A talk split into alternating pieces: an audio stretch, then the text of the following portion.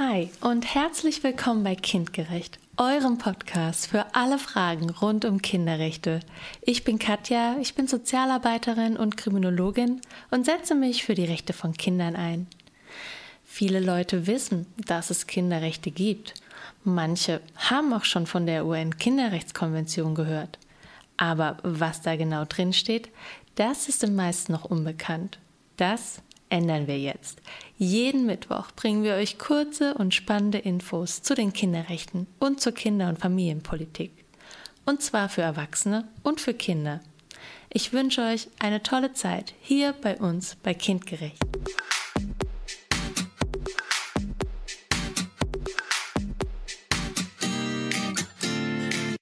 Heute Artikel 16 Schutz der Privatsphäre.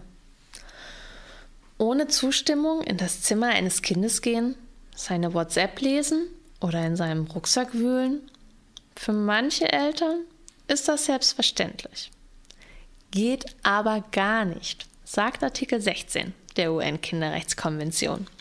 Darin steht, kein Kind darf willkürlichen oder rechtswidrigen Eingriffen in sein Privatleben, seine Familie, seine Wohnung oder seinen Schriftverkehr oder rechtswidrigen Beeinträchtigungen seiner Ehre und seines Rufes ausgesetzt werden.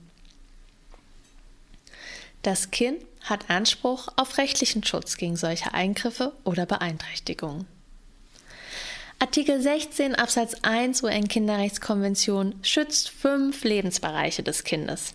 Das Privatleben, die Familie, die Wohnung, den Schriftverkehr und die Ehre. Unter Privatleben versteht man zum Beispiel identitätsbildende Faktoren wie Kleidung oder eigene Gedanken, die Vertraulichkeit privater Informationen, aber auch die Aufrechterhaltung zwischenmenschlicher Beziehungen. Auch wenn Artikel 16 Absatz 1 ausdrücklich nur von Schriftverkehr spricht, ist im Blick auf den technologischen Fortschritt jegliche Form der Kommunikation über eine gewisse Distanz erfasst. Der Schutz des Schriftverkehrs bezieht sich auf seine Geheimhaltung, soweit der Verkehr nicht öffentlich geführt wird. Daher dürften bestimmte Formen der sozialen Medien wie Facebook oder Instagram dem Schutz von Artikel 16 unterfallen, weil die Nutzerinnen etwa nur einen sehr begrenzten Freundeskreis bei ihrem Facebook-Account zugelassen hat. Problematisch bleibt sicherlich, dass Kindern und Jugendlichen oft nicht hinreichend bekannt ist, wie leicht für Personen Facebook-Einträge sichtbar werden können.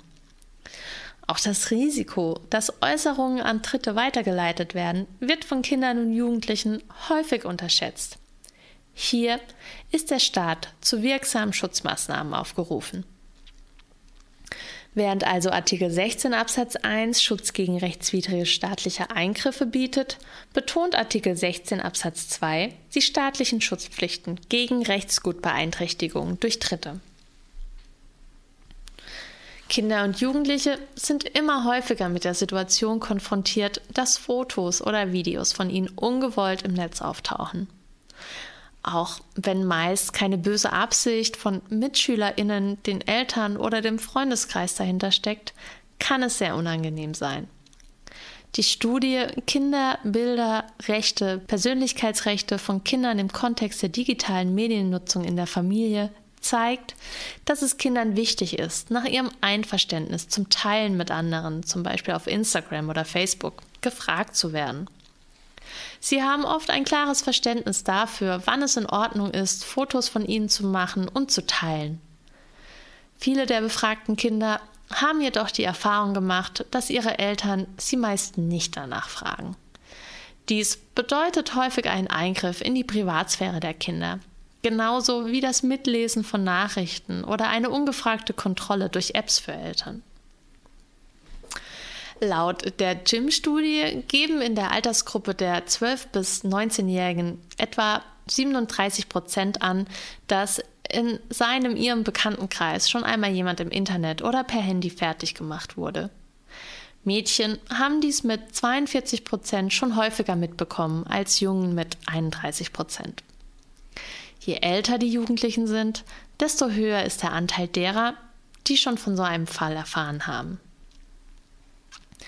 Viele Kinder sind also von Cybermobbing betroffen. Darunter versteht man das absichtliche Beleidigen, Bedrohen, Bloßstellen oder Belästigen anderer mit Hilfe von Internet- und Mobiltelefondiensten über einen längeren Zeitraum hinweg. Cybermobbing wird gesetzlich nicht direkt bestraft. Aber in einem Cybermobbing-Fall können Gesetze des Strafgesetzbuchs greifen, wie zum Beispiel Paragraf 185 Beleidigung oder Paragraph 186 üble Nachrede oder auch Paragraph 187 Verleumdung sowie Paragraph 238 Nachstellung oder auch Paragraph 201 Verletzung der Vertraulichkeit des Wortes sowie Paragraph 201a Verletzung des höchstpersönlichen Lebensbereichs durch Bildaufnahmen und letztlich Paragraph 240 und Paragraph 241 Nötigung und Bedrohung. Vielen Dank, dass ihr reingehört habt. Wenn ihr von Kindgerecht nicht genug bekommen könnt, dann findet ihr uns auch bei YouTube und Instagram. Noch mehr Videos und Clips, auch für Kinder, gibt es auf unserer Homepage. Ich würde mich freuen, wenn wir uns wieder hören. Bis dahin nur das Beste und Tschüss.